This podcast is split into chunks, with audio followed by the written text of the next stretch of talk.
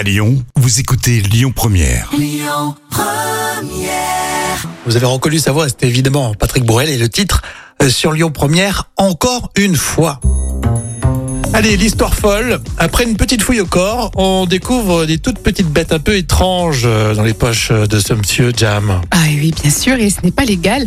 Euh, Calvin a voulu traverser New York il y a quelques jours. Il avait dans l'idée certainement de faire du commerce ou un cadeau très particulier. Quoi qu'il en soit, la police new-yorkaise a voulu procéder à une vérification de ses papiers. Et au cours de l'échange, un des officiers remarque une attitude bizarre euh, de la part de Calvin. Ouais. Il lui demande de se calmer, euh, de se mettre sur le côté. Et après une fouille au corps, il découvre dans ses poches des petits pitons qu'il essayait de dissimuler. Oh. Des tout petits pitons. Euh, il y en avait quand même sept au total. Et alors là, je, je vais vous faire un petit rappel quand même pour vous, hein, les amis. Euh, il y avait quand même le python birman, qui est l'un des plus grands serpents du monde, donc très dangereux. Ah ouais, il était tout petit, mais effectivement, ils peuvent être immenses, Ah ouais, euh, ces sûr. pitons.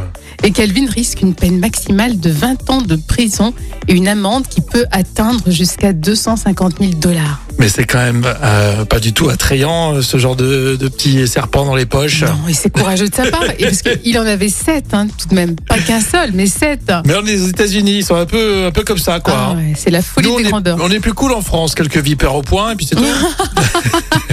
On est plus modeste. Céline Dion, parlez à mon père. Pour tout de suite. Et puis, téléchargez l'appli Lyon Première hein, pour réécouter euh, tout le contenu de votre radio, notamment les podcasts.